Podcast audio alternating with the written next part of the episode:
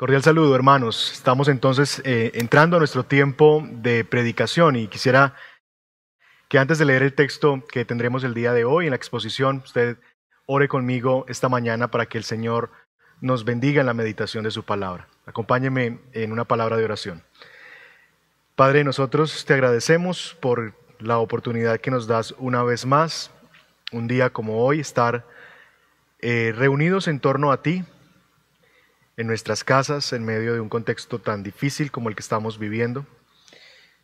Pero gracias porque si estamos, Señor, en este momento eh, a través de la virtualidad es porque en tu gracia y en tu sabiduría, en tu soberanía, que, que la usas para nuestro bien, Señor, y para el cumplimiento de tus propósitos, has permitido que así sea. Nosotros, tu pueblo, seguimos siendo el pueblo de la palabra, seguimos siendo el pueblo del libro y seguimos necesitando escuchar tu voz. Lo que pido, Señor, está en esta hora para mí y para mis hermanos es que nos permitas entregarte, Señor, este tiempo de adoración en completa atención a ti, porque te adoramos no solamente cuando, como veremos hoy, no solamente cuando hablamos cosas, sino que nuestra mayor adoración es cuando callamos y hacemos silencio para escucharte hablar. Entonces, guía nuestros corazones, calma nuestras mentes de la agitación, del afán, de la ansiedad, de la preocupación, y permítenos darte los siguientes minutos en completa atención a ti. Háblanos, Señor, te lo pedimos. Edifica tu pueblo, Señor. Seguimos siendo la iglesia. Edifica tu pueblo a través de tu verdad. Santifícanos en tu verdad, tu palabra es la verdad. Encomendamos, Señor, este tiempo en tus manos, guíame por tu espíritu para el bien de tu pueblo, Señor, para la edificación de los santos, para la obra del ministerio. Ante ti, Señor, nos rendimos y ante ti, Señor, nos inclinamos y nos sentamos para escuchar tu voz. En Cristo Jesús. Amén. Bien, hermanos, estamos de regreso en nuestra serie de predicaciones en Eclesiastés después de una larga parada en Pitts. Hoy volvemos a salir a pista y vamos a llegamos entonces al capítulo 5 del libro de Eclesiastés. Yo te animo a que tú puedas tomar tu Biblia, no te quedes con lo que va a salir ahí en tu pantalla, lo que yo te diga. Te estimulo, te animo para que abras tu Biblia, si está ahí en tu celular, bloquea redes sociales, modo avión, lo que sea, y abre solamente tu Biblia para que puedas seguir atentamente lo que Dios quiere hablarte. Así que vamos a leer juntos Eclesiastés capítulo 5, que es donde nos lleva hoy nuestra serie, Eclesiastés capítulo 5, y vamos a leer los versos 1 al 6. Eclesiastés capítulo 5, versos 1 al 6. Leo en favor de ustedes. Cuando vayas a la casa de Dios, cuida tus pasos y acércate a escuchar en vez de ofrecer sacrificio de necios, que ni conciencia tienen de que hacen el mal. No te apresures ni con la boca ni con la mente a proferir ante Dios palabra alguna. Él está en el cielo y tú estás en la tierra. Mide, pues, tus palabras. Quien mucho se preocupa tiene pesadillas, y quien mucho habla dice tonterías. Cuando hagas un voto a Dios, no tardes en cumplirlo, porque a Dios no le agradan los necios. Cumple tus votos. Vale más no hacer votos que hacerlos y no cumplirlos. No permitas que tu boca te haga pecar, ni digas luego ante el mensajero de Dios que lo hiciste sin querer. ¿Por qué ha de enojarse Dios por lo que dices y destruir el fruto de tu trabajo?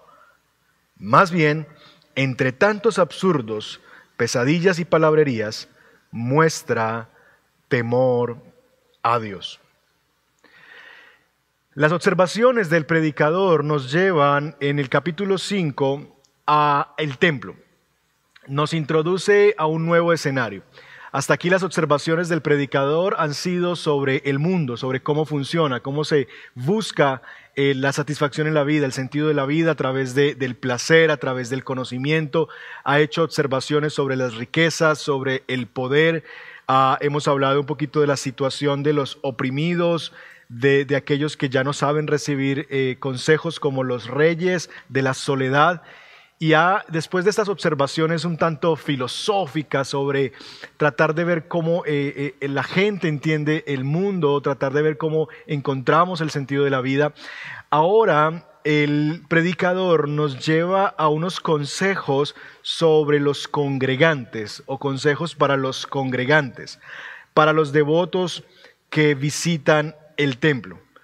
Eh, nos saca un poquito de lo que llamaríamos de alguna manera, entre comillas, la vida secular del hombre y nos lleva ahora a la vida religiosa del hombre.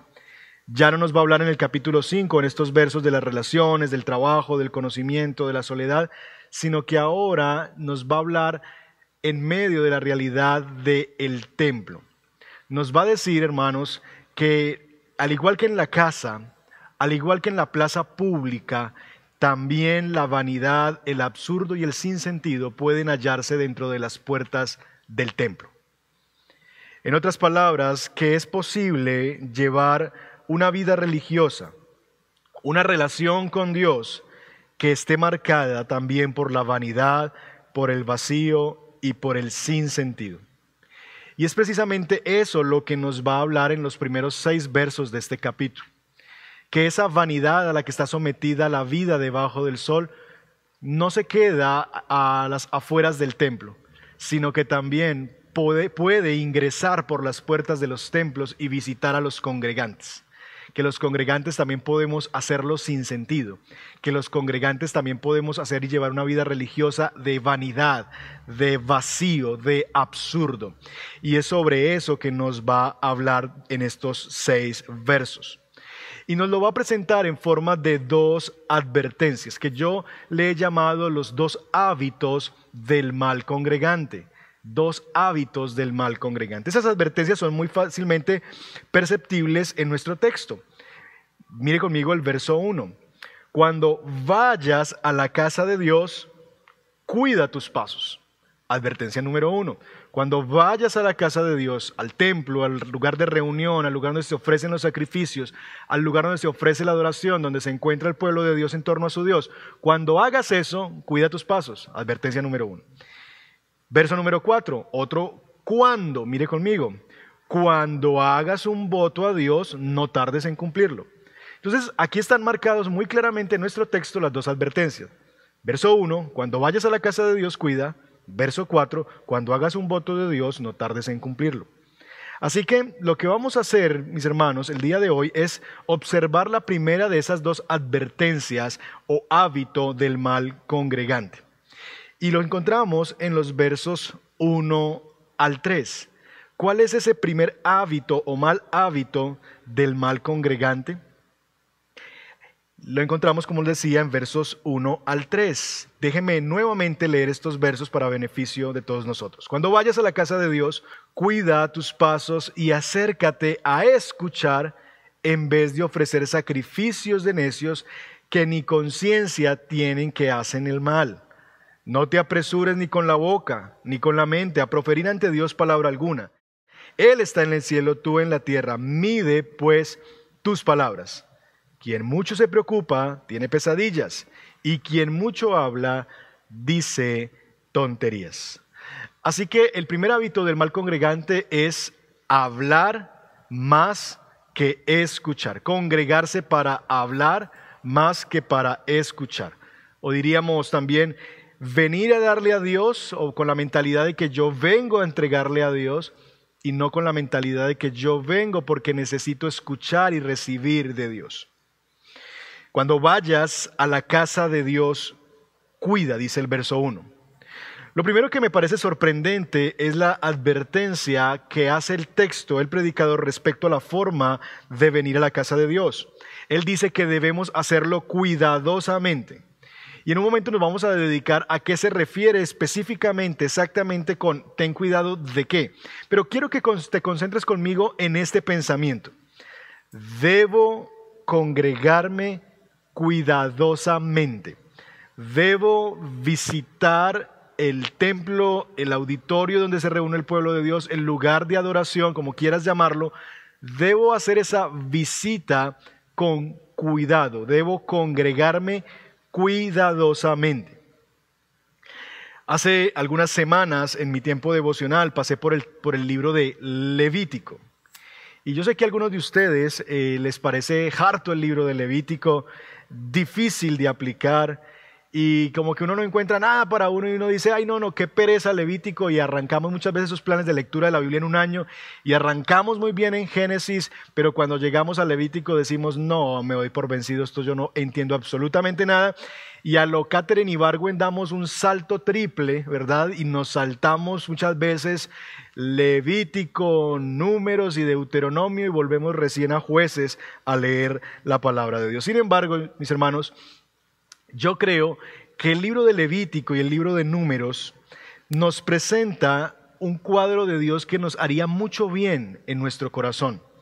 Nos haría bien leer estos libros con atención porque ellos nos presentan un cuadro de la santidad de Dios que todos nosotros creo que necesitamos atender. Es allí donde nosotros vemos ese asunto de la santidad y cómo este libro nos estimula el temor y el temblor respecto a lo que es lo que Dios pide y demanda en la adoración de su pueblo. Uno ve, por ejemplo, el profundo cuidado y respeto que Dios pone en cada pequeño detalle de la construcción de su santuario.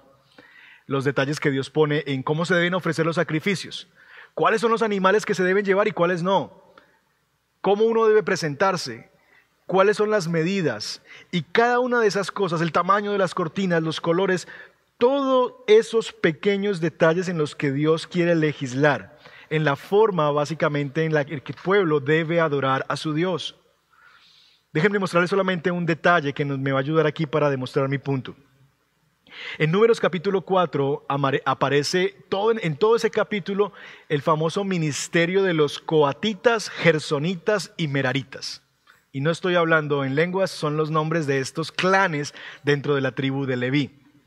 Dios se toma todo un capítulo, el capítulo 4 de números, para explicar que el primer clan, el clan de los coatitas, son los encargados de cuidar los objetos sagrados en el templo. Ellos son los supervisores y los administradores de los objetos sagrados.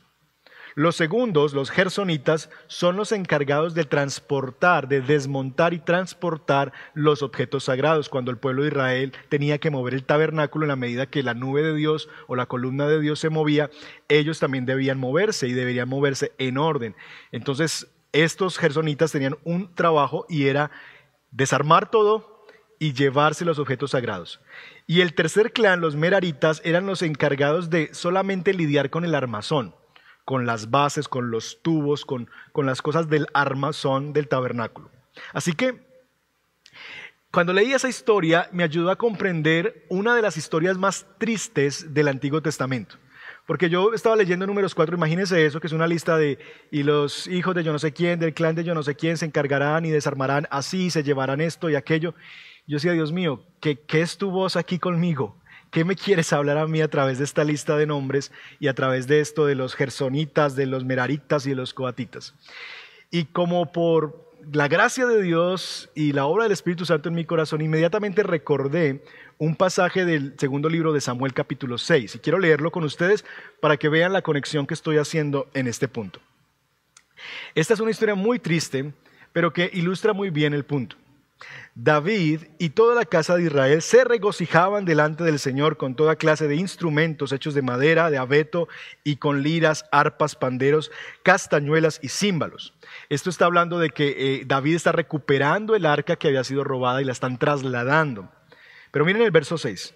Pero cuando llegaron a la era de Nacón, Usa, este personaje que es muy importante, Usa extendió la mano hacia el arca de Dios y la sostuvo porque los bueyes casi la volcaron. Y se encendió la ira del Señor contra Usa, y Dios lo hirió allí por su irreverencia, palabra clave, y allí murió junto al arca de Dios. Wow, uno lee esto y uno dice, qué exagerado. Si Usa simplemente estaba, imagínese que usted va por la calle y usted ve que algo se va a caer, la reacción natural es pues tratar de impedir de que la persona o el objeto caiga y uno casi que, que se lanza para rescatar eso. Y fue la relación instintiva de Usa con, con el arca. Él ve que los bueyes tropiezan y va a caerse el arca y él mete sus manos y toca el arca. Pero cuando leí, cuando leí el pasaje de números, entonces entendía cuál había sido el problema de Usa. El problema de Usa, que acabamos de leer aquí en Samuel, es que Usa no era el encargado del transporte. Es decir, Usa no había sido asignado por Dios porque no era un gersonita, no era el encargado del transporte y Usa no cuidó sus pies. Usa no cuidó sus pies y se acercó a lo sagrado de una manera en que Dios había dicho que no se debería acercar, porque Dios había destinado en su sabiduría, en la organización y en cómo debe ser adorado, que fueran los gersonitas, los coatitas, ¿verdad? Y los meraritas los encargados de cuidar y custodiar los elementos sagrados del templo. De tal manera que si se hubiese caído, quizás el problema hubiera sido de uno de estos clanes que hicieron mal su trabajo. Pero Usa trató de meterse donde no debía y fue finalmente lo que lo llevó a la muerte. Como les decía hermanos, nos suena sumamente exagerado y hasta injusto. El punto, creo yo, es que nosotros cuando hacemos esa clase de conclusiones, todavía no hemos entendido el concepto de la santidad de Dios. Nosotros estamos delante de, de un Dios que es santo. Dios, a través de todas las estipulaciones del libro de Éxodo, de Levítico, de Números, estaba comunicándole a la nación en medio de cada uno de esos pequeños detalles que Él era un Dios santo y que quien se quiera acercar a Él no lo puede hacer de cualquier manera, no lo puede hacer como se le dé el deseo y se le antoje. Ay, es Dios, entonces yo me imagino que puedo hacer esto. No, Dios había prescrito la manera particular, exacta, en que las cosas deberían ser hechas, porque Él quería que eso se distinguiera entre las demás naciones y para comunicarle al pueblo que Él era santo y no podemos acercarnos a un Dios santo y ofrecer cualquier cosa, sino simplemente hacer lo que Él nos ha llamado a hacer. Él había definido cómo quiere ser adorado.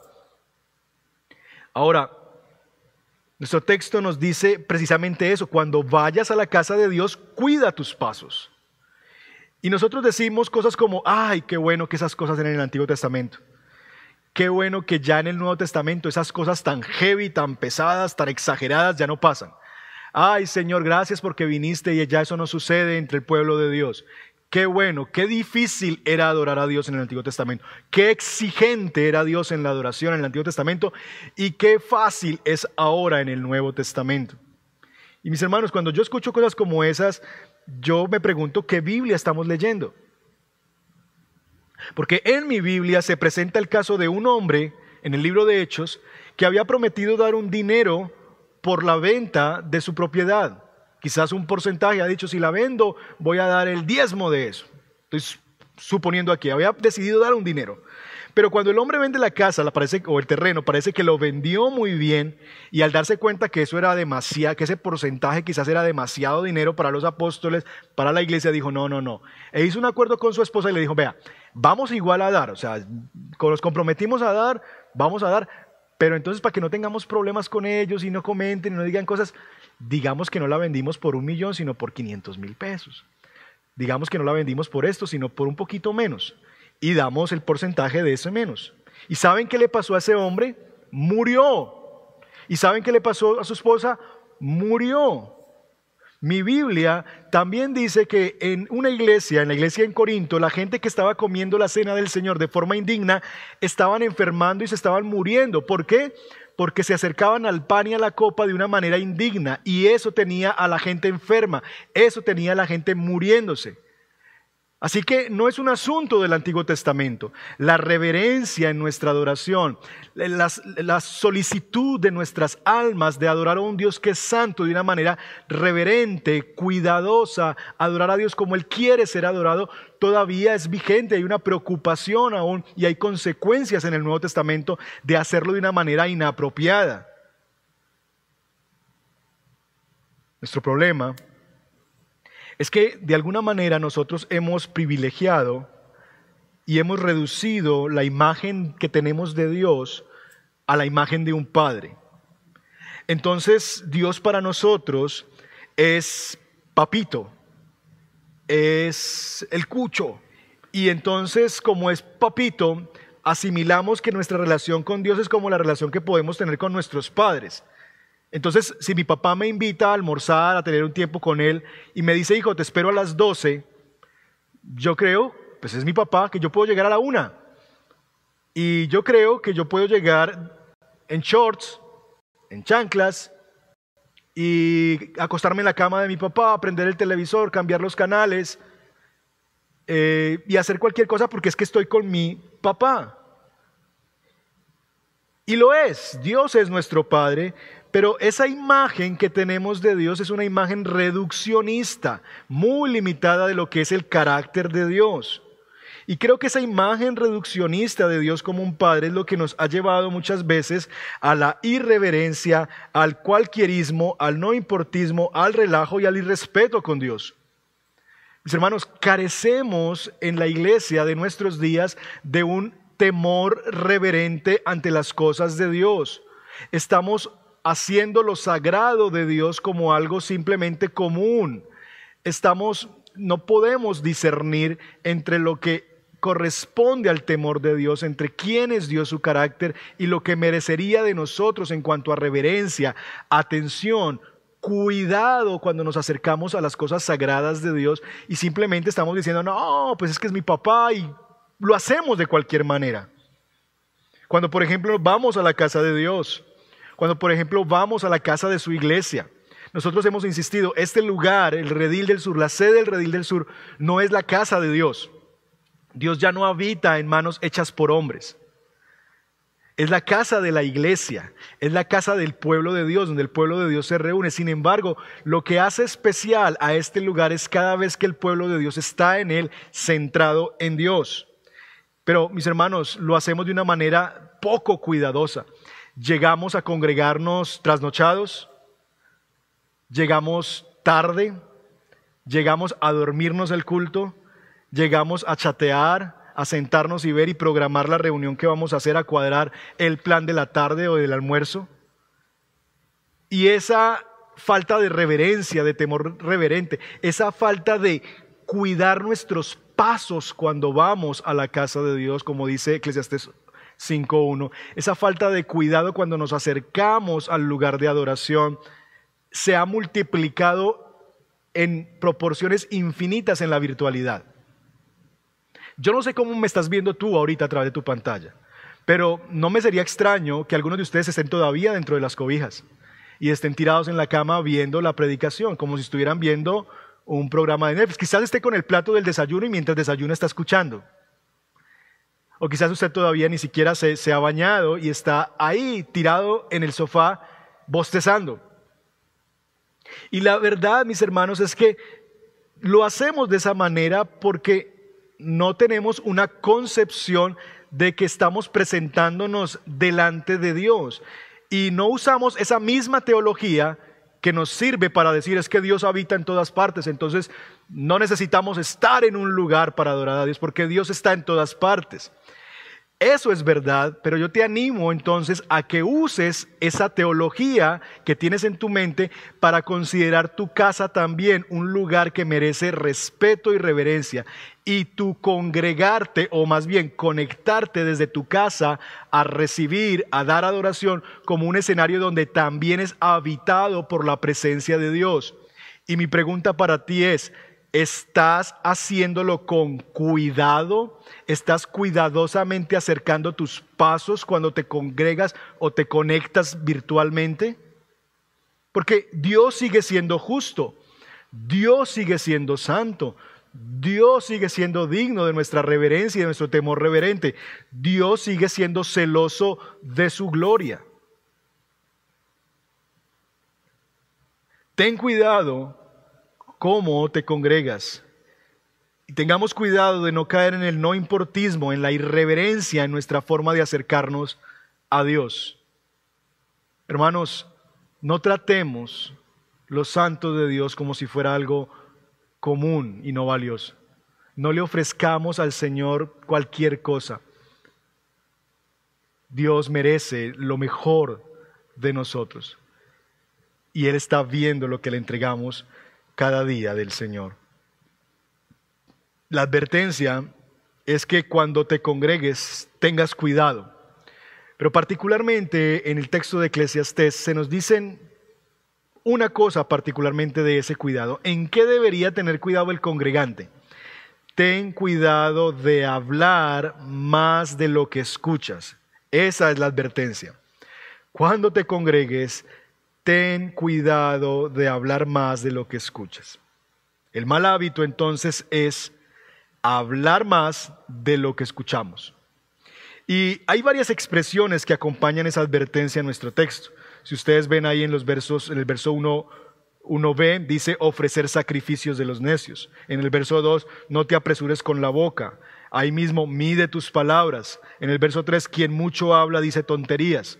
Hay una advertencia constante a pilas con hablar tanto, pilas con el mal hábito de venir a congregarte para estar hablando más de lo que estás escuchando. Y creo que eso nos hace pensar en una pregunta muy importante para nosotros en nuestro, en nuestro cumplimiento del llamado de Dios a congregarnos. Y es recordar para qué lo hacemos, para qué nos congregamos.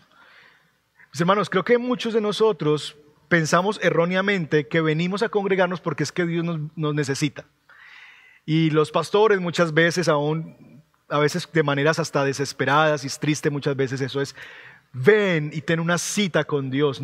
No dejes a Dios plantado y casi que nos llenan de culpa el corazón y nos imaginamos a Dios ahí como en una sillita esperando, ¿verdad? Con, la cabeza entre las piernas así, diciendo, bueno, aquí estoy, pero nadie viene y, y, estoy aquí esperándote para que tú llegues a mi encuentro. Y Dios ahí como medio deprimido, esperando que la gente lo visite y le diga algo y le ofrezca algo. Mis hermanos, esa no es la imagen del Dios de la Biblia.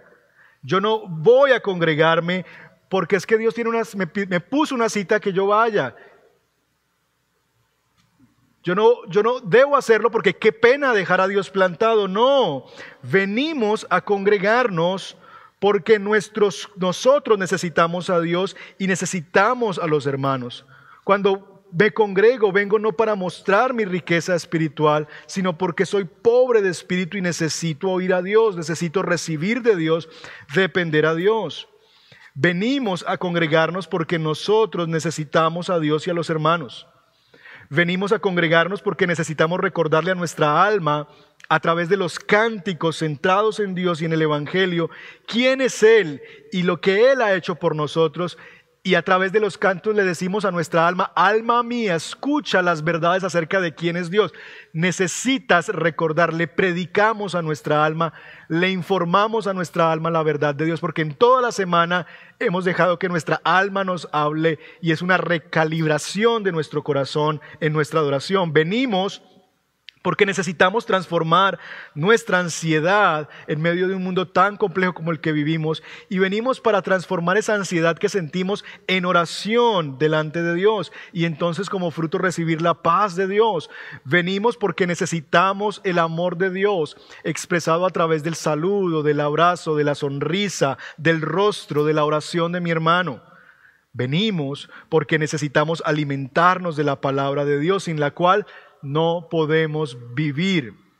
Venimos para que nuestro corazón vuelva al camino porque tiende siempre hacia el mal y venimos para redirigirlo hacia Dios, hacia la voluntad de Dios que es mi santificación. De tal manera, mis hermanos, que cuando me congrego, lo hago desde la posición del necesitado, no lo hago desde la posición de la fortaleza, no lo hago desde la posición del que viene a ofrecerle algo a Dios como un vendedor que viene a decirle a Dios, mira todo lo que he hecho por ti, mira que esta semana sí, mira lo que... No venimos como necios a ofrecerle cosas a Dios. Vengo no para mostrar de nuevo mi riqueza espiritual, sino venimos a confesar nuestra pobreza y nuestra necesidad. A decir, Dios, necesito de ti, dependo de ti, aquí estoy. Y, esto no se trata de lo que yo tenga para ti. Yo no vengo a sorprenderte a ti a través de cómo canto, cómo hago, cómo ofrendo. Señor, yo vengo porque soy un pobre en espíritu que necesita de ti y no puede vivir sin ti porque mi alma te necesita. Háblame, Señor. Permíteme cantarte a ti y cantarle a mi propio corazón acerca de quién eres tú. Permíteme, Señor, darte mis ofrendas porque yo necesito decirle a mi corazón que el dinero no es mi Dios, sino que tú lo eres. Señor, déjame transformar esta ansiedad y vengo y la deposito en oración porque no puedo seguir viviendo en esta preocupación. Así fue que el Señor Jesucristo lo mostró a través de la parábola del publicano y el pecador. Dos maneras en las que podemos congregarnos. Y mire cómo lo describe preciosamente Jesús en esta parábola. A algunos que confiando en sí mismos, esto es Lucas 18, 9 al 14. algunos que confiando en sí mismos se creían justos y que despreciaban a los demás, Jesús les contó esta parábola. Dos hombres subieron al templo a orar. De nuevo, dos hombres van con sus pasos hacia la casa de Dios. El uno era fariseo y el otro era recaudador de impuestos.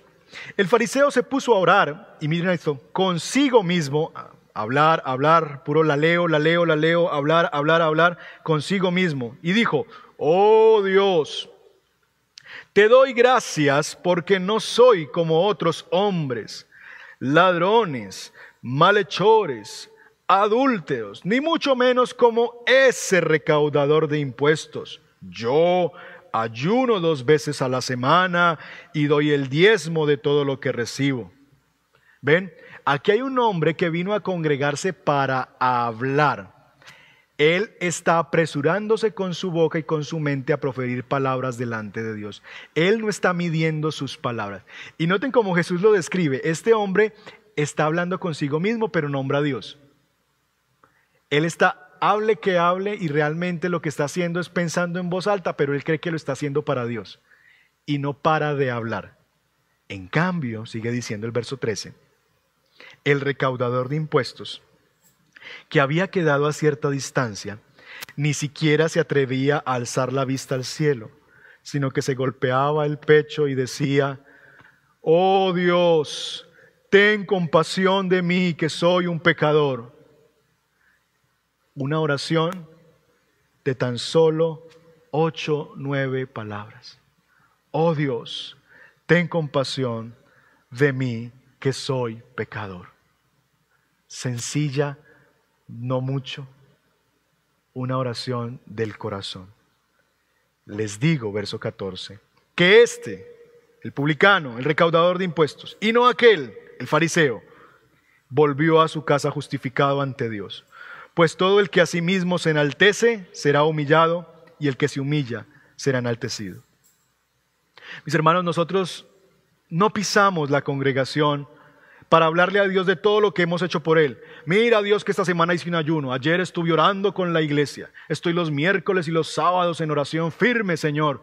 Señor, mira que evangelicé a esta persona. Señor, mira que yo hice eso. Mira que le dije que no a este pecado. Mira que tal cosa. No venimos para hablarle a Dios de todos nuestros méritos. No venimos a decirle a Dios todo lo bueno que hemos sido y cuánto nos merecemos que nos dé ahora lo que pedimos. No ofrecemos sacrificios de necios creyendo que con mis obras, con mis acciones, con mis ofrendas, puedo llegar a equilibrar la balanza de mi vida y entonces toda la inmoralidad con la que yo vivo de lunes a sábado, si yo vengo el domingo y digo las palabras correctas y, ofrendo correctamente y levanto mis manos, como que Dios se olvida de lo otro y a Dios no le importa de lunes a sábado si yo el domingo estoy aquí para hablarle, decirle y entregarle todo mi ser. No nos congregamos de esa manera, no podemos comprar a Dios, no podemos pretender el domingo estar de cara a Dios y de lunes a sábado de espaldas a Dios. Venimos más bien humillados, aplastados por la sensación de que estamos delante del Rey del universo. Venimos humillados diciendo como el publicano, ten piedad de mí que soy un pecador. Y si tú, querido amigo que nos ves esta mañana, lo haces así y vienes delante de Dios y te congregas y estás ahí conectado a través de tu pantalla y reconoces que no estás ahí simplemente porque eres una buena persona buscando hacer puntos con Dios, sino que vienes desde tu debilidad, desde tu necesidad, diciendo, Aquí estoy porque yo necesito a Dios, porque necesito ir a Dios, no porque necesito que Él escuche todos mis méritos y las razones por las que Él debería ser bueno conmigo, sino todo lo contrario, porque no mereciendo nada, todavía lo único que me queda es Dios.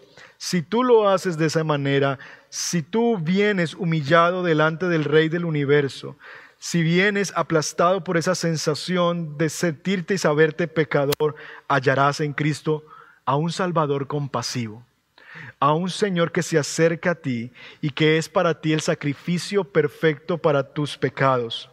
Pues Él es el justo y a la vez el que justifica al pecador, a aquel que en Él pone su confianza. Si lo haces así, escucha estas palabras que son para ti también, querido amigo. Volverás hoy a tu casa justificado ante Dios. Pues todo el que se enaltece será humillado y el que se humilla será exaltado. Así que humíllate ante la cruz de Cristo esta mañana. Entrega ahí, delante de la cruz de Cristo, tus miserias. Reconoce tu pecado recibe sus riquezas. Confiésate como un pecador y clama a Dios por compasión y entonces recibirás el privilegio de ser hecho un hijo de Dios. No necesitas decir mucho, no necesitas venir a decirle a Dios todo lo que tú tienes, todo lo bueno que has sido, no. El reino de los cielos no es de los fuertes, es de los débiles. El reino de los cielos no es de los ricos de espíritu que vienen a mostrarle a Dios todo lo bueno que son y las buenas obras que hacen. No, el reino de los cielos es de los pobres en espíritu, de aquellos que se reconocen como este hombre ten piedad de mí que soy pecador. Aquellos que ni se atreven a levantar su cabeza porque están conmovidos que delante de la realidad de que siendo tan pecadores pueden acercarse a un Dios vivo y santo y ni siquiera se atreven a levantar su, su rostro porque saben que están en audiencia divina con el Rey del universo. Es de esos que reconocen su pobreza espiritual que es el reino de los cielos.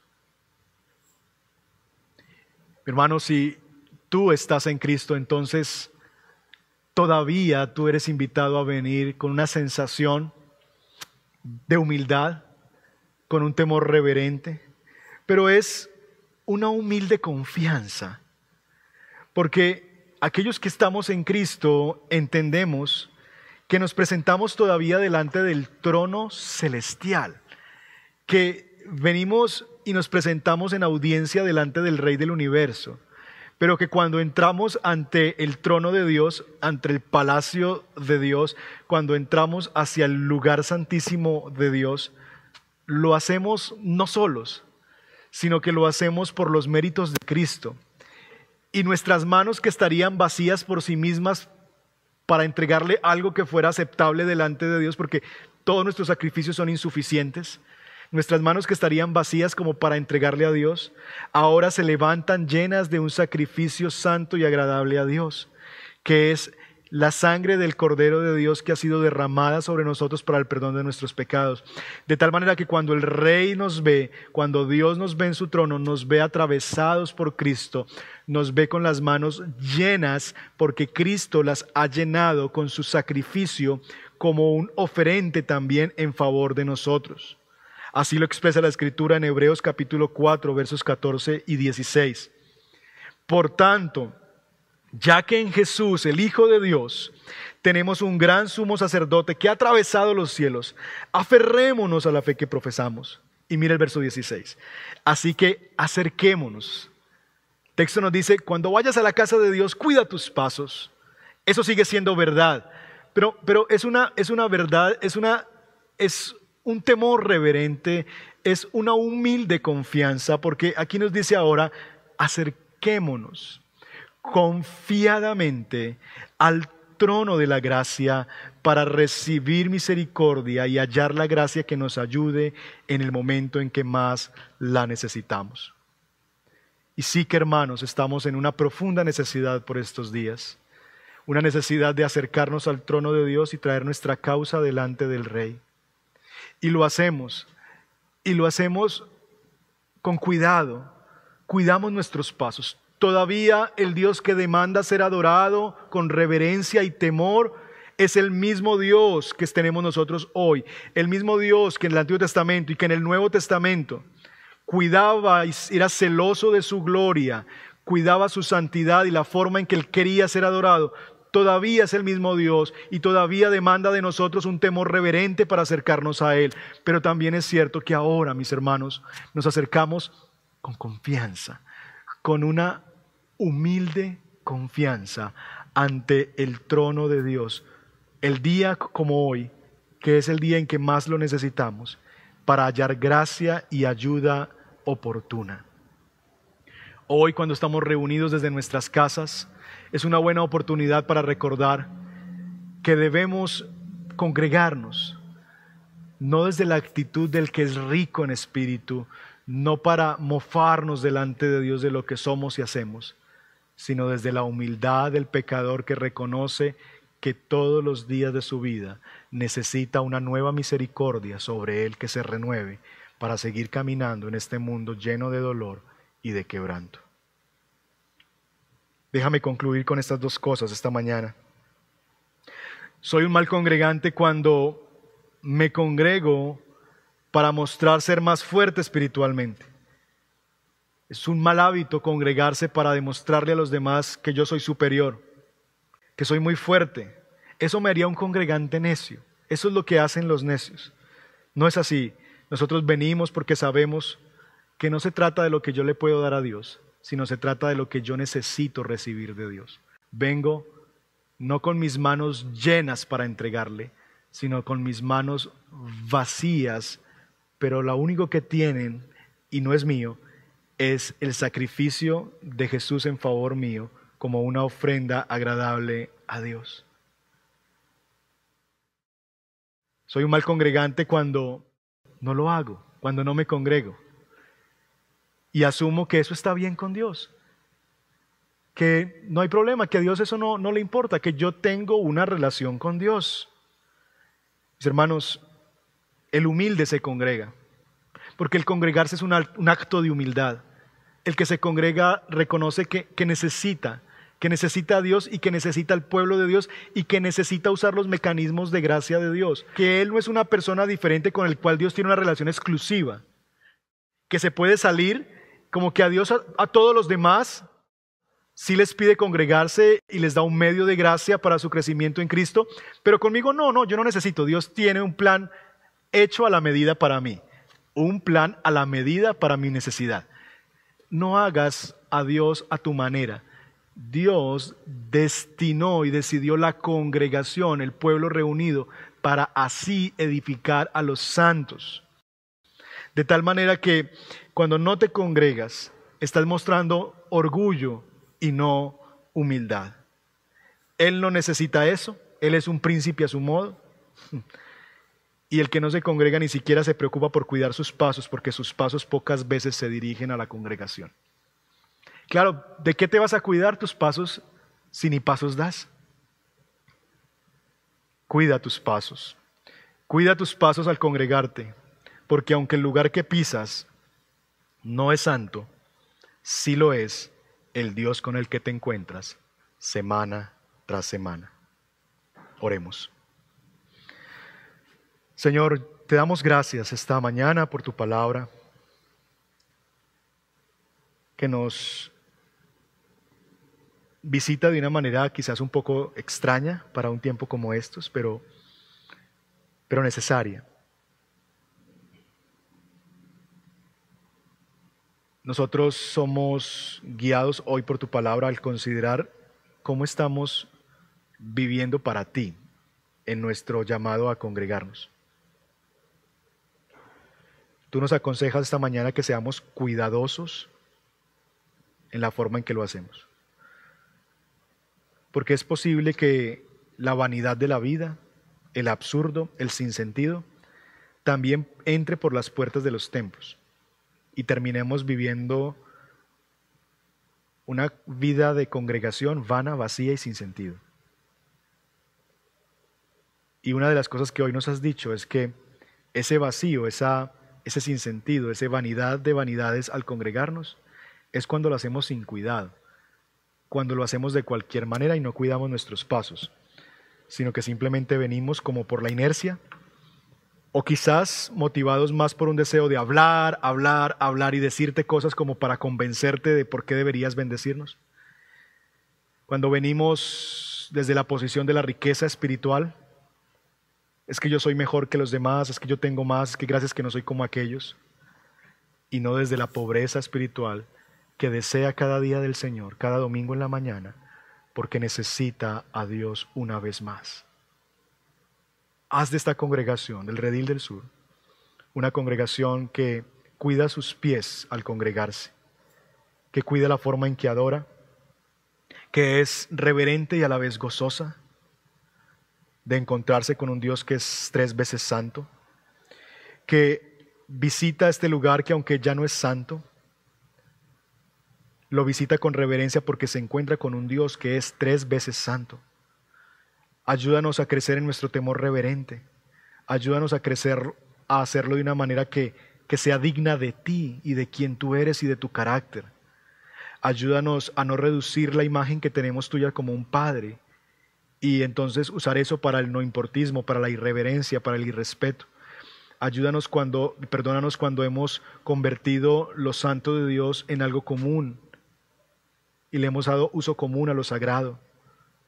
Perdónanos, Señor, cuando no hemos sido personas cuidadosas en la manera en que nos presentamos delante de ti. Y hoy con gratitud, Señor, nos presentamos como tu iglesia y como tu pueblo. Ayúdanos y enséñanos a cómo hacerlo a través de esta virtualidad, mientras dure y mientras que tengamos que estarlo, para que la reverencia no se pierda, para que el gozo no se pierda ni sea menguado, porque estamos delante del mismo Dios. Y el piso en el que estamos, en las salas de nuestras casas, son territorio santo porque Dios lo habita y porque Dios está en medio de nosotros y la palabra santa de Dios está siendo expuesta y porque el pueblo de Dios está adorando. Y donde hay dos o tres que se reúnen en tu nombre, allí estás tú. Así que tú estás en esa sala de esa casa. Tú estás, Señor, en esa habitación. Tú estás ahí. Danos conciencia de tu presencia para que tengamos un mayor temor al acercarnos a ti. Y Señor, ayúdanos, por favor, a hacerlo con humildad, reconociendo nuestra pobreza y nuestra profunda necesidad de venir cada día y especialmente cada domingo delante de un Dios al cual necesitamos escuchar más que hablar. Pedimos esto, Padre, en el nombre de Jesús. Amén. Gracias por estar con nosotros. Valoramos que tomaras estos minutos para conectarte.